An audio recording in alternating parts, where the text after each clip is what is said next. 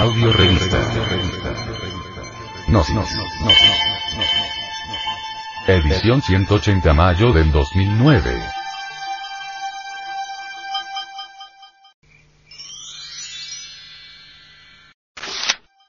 Sexología. Para amar a nuestra pareja debemos evitar la fornicación y el adulterio. Amor hay un secreto, y este fue muy bien estudiado por Sigmund Freud. La sublimación de la energía creadora, mirar el sexo con profundo respeto.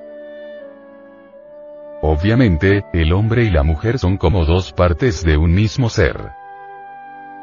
El hombre salió del Edén acompañado de su esposa, y debe regresar al Edén con su misma esposa. Con otras palabras diríamos, el hombre salió del Edén por la puerta del sexo, y solamente por esa puerta puede retornar al Edén. El Edén es el mismo sexo. ¿Qué ingentes poderes se despertarían si la humanidad aceptara el sistema de la comunidad Oneida, o el de Brown Square, o el de Krumheller, sistemas fundamentados en las viejas tradiciones de la Lemuria? Esto es algo que los médicos, los hombres de ciencia podrían investigar. Nosotros nos limitamos, sencillamente, a pensar que de la transmutación y sublimación de la energía creadora, deviene una transformación psicológica, fisiológica, biológica, radical.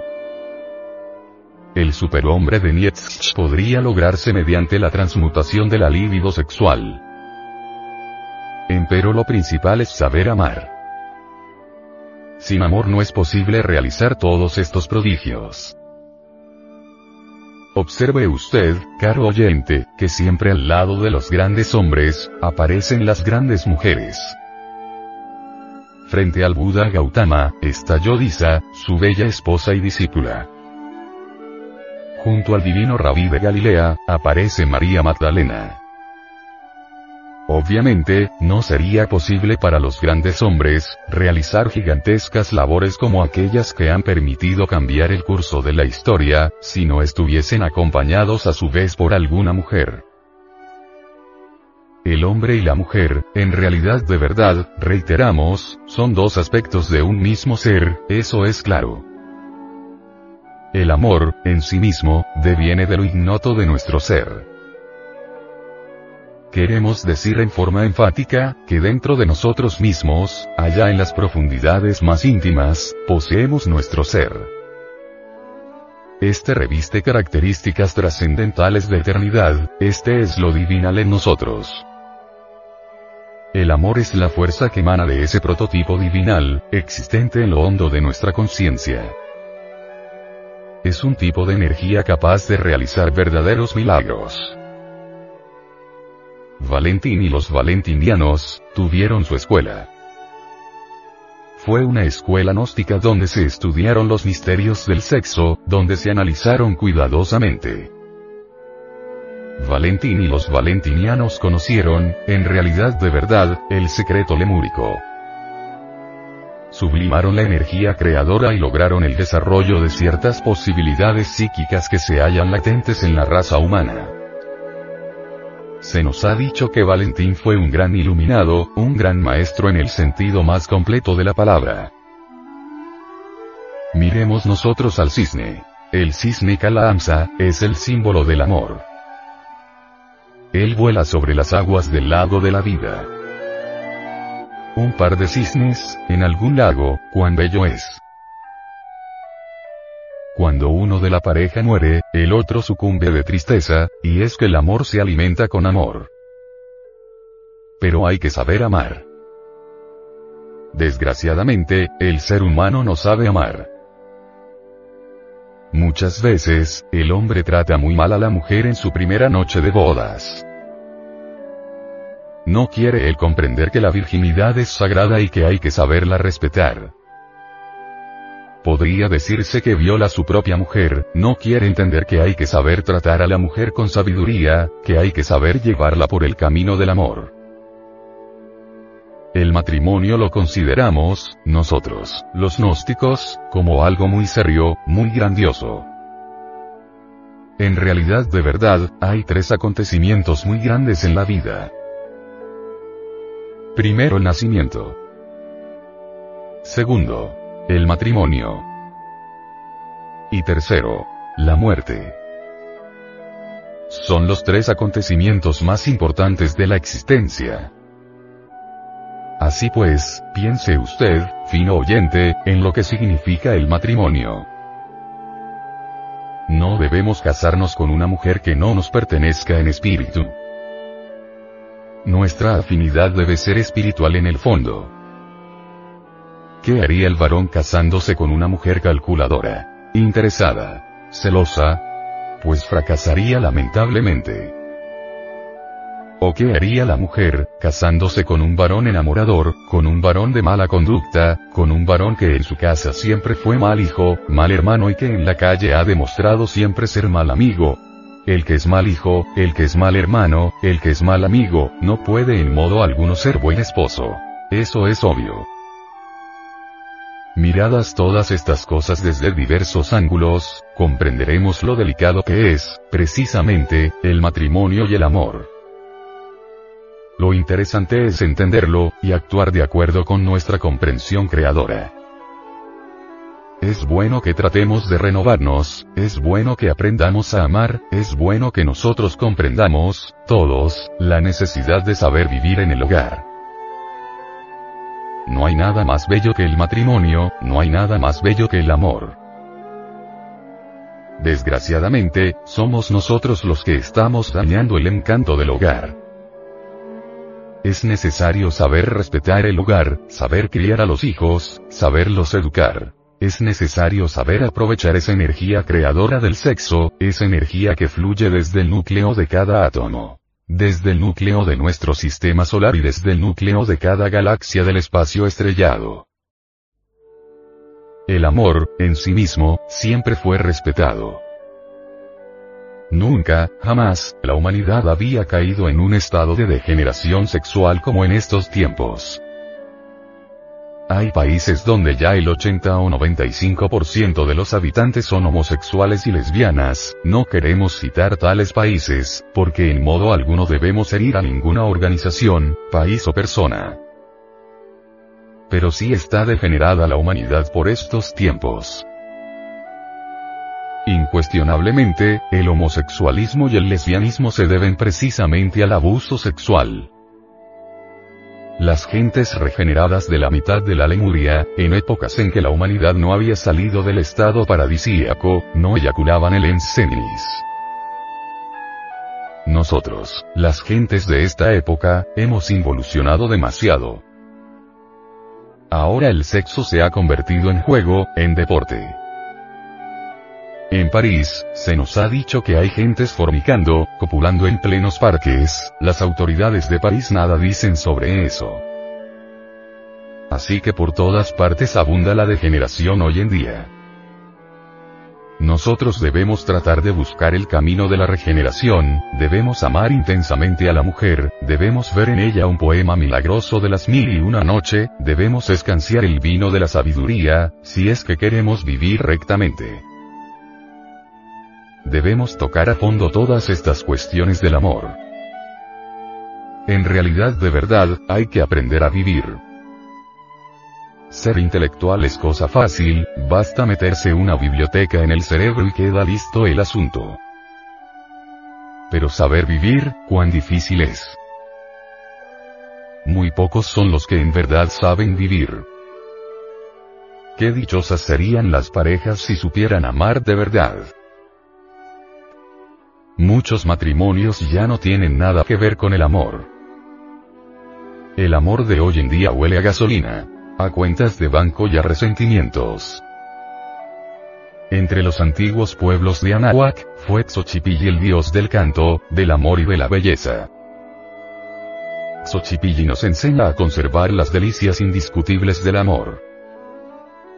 Es lástima que la gente no comprenda la doctrina de Xochipilli. La doctrina del amor. Dentro del temario que usted está tratando, doctor, eh, hay un punto que trata acerca del desarrollo de los chakras. ¿Qué hay de eso? Los chakras, o centros magnéticos del hombre, son muy importantes. Obviamente existen siete fundamentales en la espina dorsal. Despertarnos es cuestión sexual. Ante todo debemos reconocer que en el esperma sagrado existe la fuerza más grandiosa que nos puede transformar radicalmente. Actualmente hay una sociedad en los Estados Unidos que se llama la Sociedad Oneida. Los miembros de esa sociedad han sido debidamente controlados por grandes médicos científicos. Ningún varón allí el error jamás de eyacular el semen, es decir, la entidad del semen, del semen. El contacto sexual de todas las parejas controladas por la Sociedad de Medio de los Estados Unidos de Norteamérica permite que haya conexión del yin pero jamás eyaculación del semen. Y en nombre de la verdad se ha investigado el organismo de cada uno de los individuos sometidos a experimentos que ha tenido mejorías extraordinarias. Individuos viejos, enfermos, ahora gozan de una gran salud gracias a la transmutación. Cuando eh, no se derrama el semen dentro del cual está contenido el espíritus como idea para hacerse, entonces el esperma sagrado se convierte en energía creadora. Esa energía asciende hasta el cerebro por determinados canales relacionados con el vago y el simpático. Así es como el cerebro se feminiza, así es como el semen se cerebriza. Al fin llega el instante en que los átomos solares y lunares, es decir, positivos y negativos de las corrientes terminales, hacen contacto en el tridén cerca del coxis. Y entonces por inducción eléctrica despiertan la tercera fuerza quiero referirme al kundalini, es decir, a, una energía muy sutil, muy fina, de tipo más bien ígneo, psíquico, que asciende a lo largo del canal medular espinal. Conforme esa finísima energía va ascendiendo, obviamente va despertando también los centros magnéticos o chakras existentes en la espina dorsal. El primer chakra que despierta es, está relacionado con nuestros órganos creadores. El segundo con la próstata. El tercero con la región umbilical. El cuarto con el cardio. El quinto con la laringe creadora. El sexto con la región del entrecejo o plexo cavernoso. El séptimo con la glándula pineal. En cada uno de esos siete centros hay facultades psíquicas extraordinarias. En el primer centro, por ejemplo, hay ciertos poderes psíquicos que nos dan fuerza sobre el elemento tierra. En el segundo centro prostático hay ciertas potencias psíquicas que nos dan imperio sobre las aguas. En el tercer centro, situado a la altura del ombligo, existen poderes que despertados nos dan imperio sobre el fuego. En el cuarto centro adquirimos nosotros poder sobre el, aire.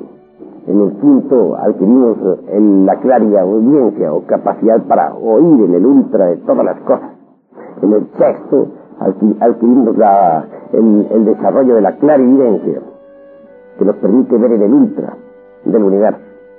Y en el séptimo centro, relacionado con la glándula pineal, adquirimos el poder de la polividencia, que nos confiere facultades relacionadas con las distintas dimensiones de la naturaleza y del cosmos. Obviamente, solo mediante la transmutación de la energía creadora es posible lograr tales poderes. Y se pueden lograr. Pero hay que transmutar el esperma sagrado de energía creadora y sublimar definitivamente la libido sexual. Muchos podrían objetar contra la, transmutación de la libido sexual preconizada por Simon Freud en su psicoanálisis y por los científicos de la sociedad Oneida, etc. Pero aquellos que ya nos hemos acostumbrado a la transmutación de la libido sexual, sabemos que es benéfica en realidad de verdad, porque aumenta el potencial vital en el organismo humano.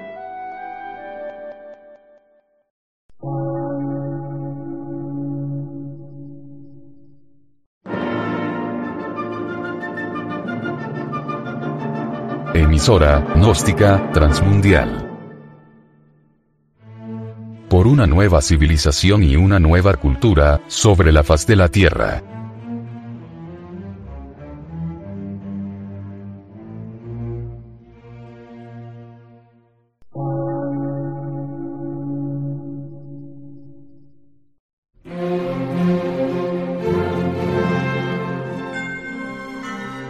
De radiodifusión, científico, artístico, místico y filosófico, de la Asociación Colombiana de Centros de Estudios Gnósticos, Antropológicos, Psicológicos y Culturales. A.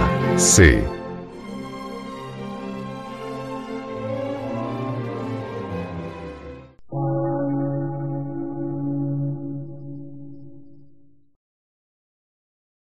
Lectura en movimiento. Difusión sin fronteras.